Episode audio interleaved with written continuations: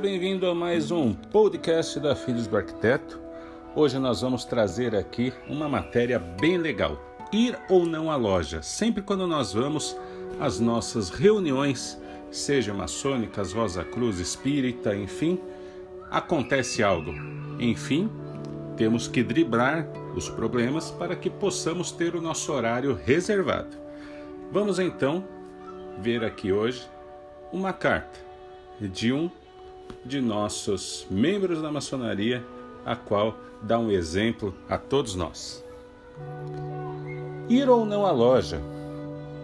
Um maçom frequentador de uma loja escreveu a seguinte mensagem para um periódico: Eu tenho ido à loja por 30 anos e durante este tempo devo ter ouvido umas 3 mil instruções. Mas, com exceção de uma ou outra, eu não consigo lembrar da maioria delas. Por isso, acho que estou perdendo meu tempo e os que instruem também estão desperdiçando os deles. Essa matéria divulgada no periódico gerou uma grande discussão, resultando uma sábia resposta de um irmão leitor, igualmente divulgada nos seguintes termos: Estou cansado há mais de 30 anos e durante esse tempo minha esposa deve ter cozinhado umas nove mil refeições.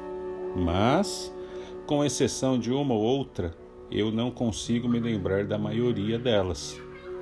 Mas de uma coisa eu sei: todas elas me nutriram, me alimentaram e me deram força necessária para fazer as minhas atividades.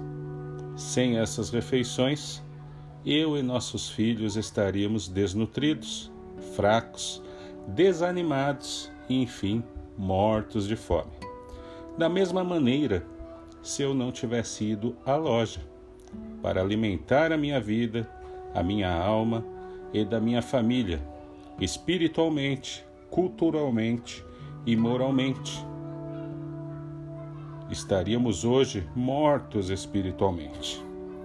Portanto, a todos, irmãos, a todos que têm sua fraternidade como um bem comum, não deixe de estar em comunhão fraternal na sua loja.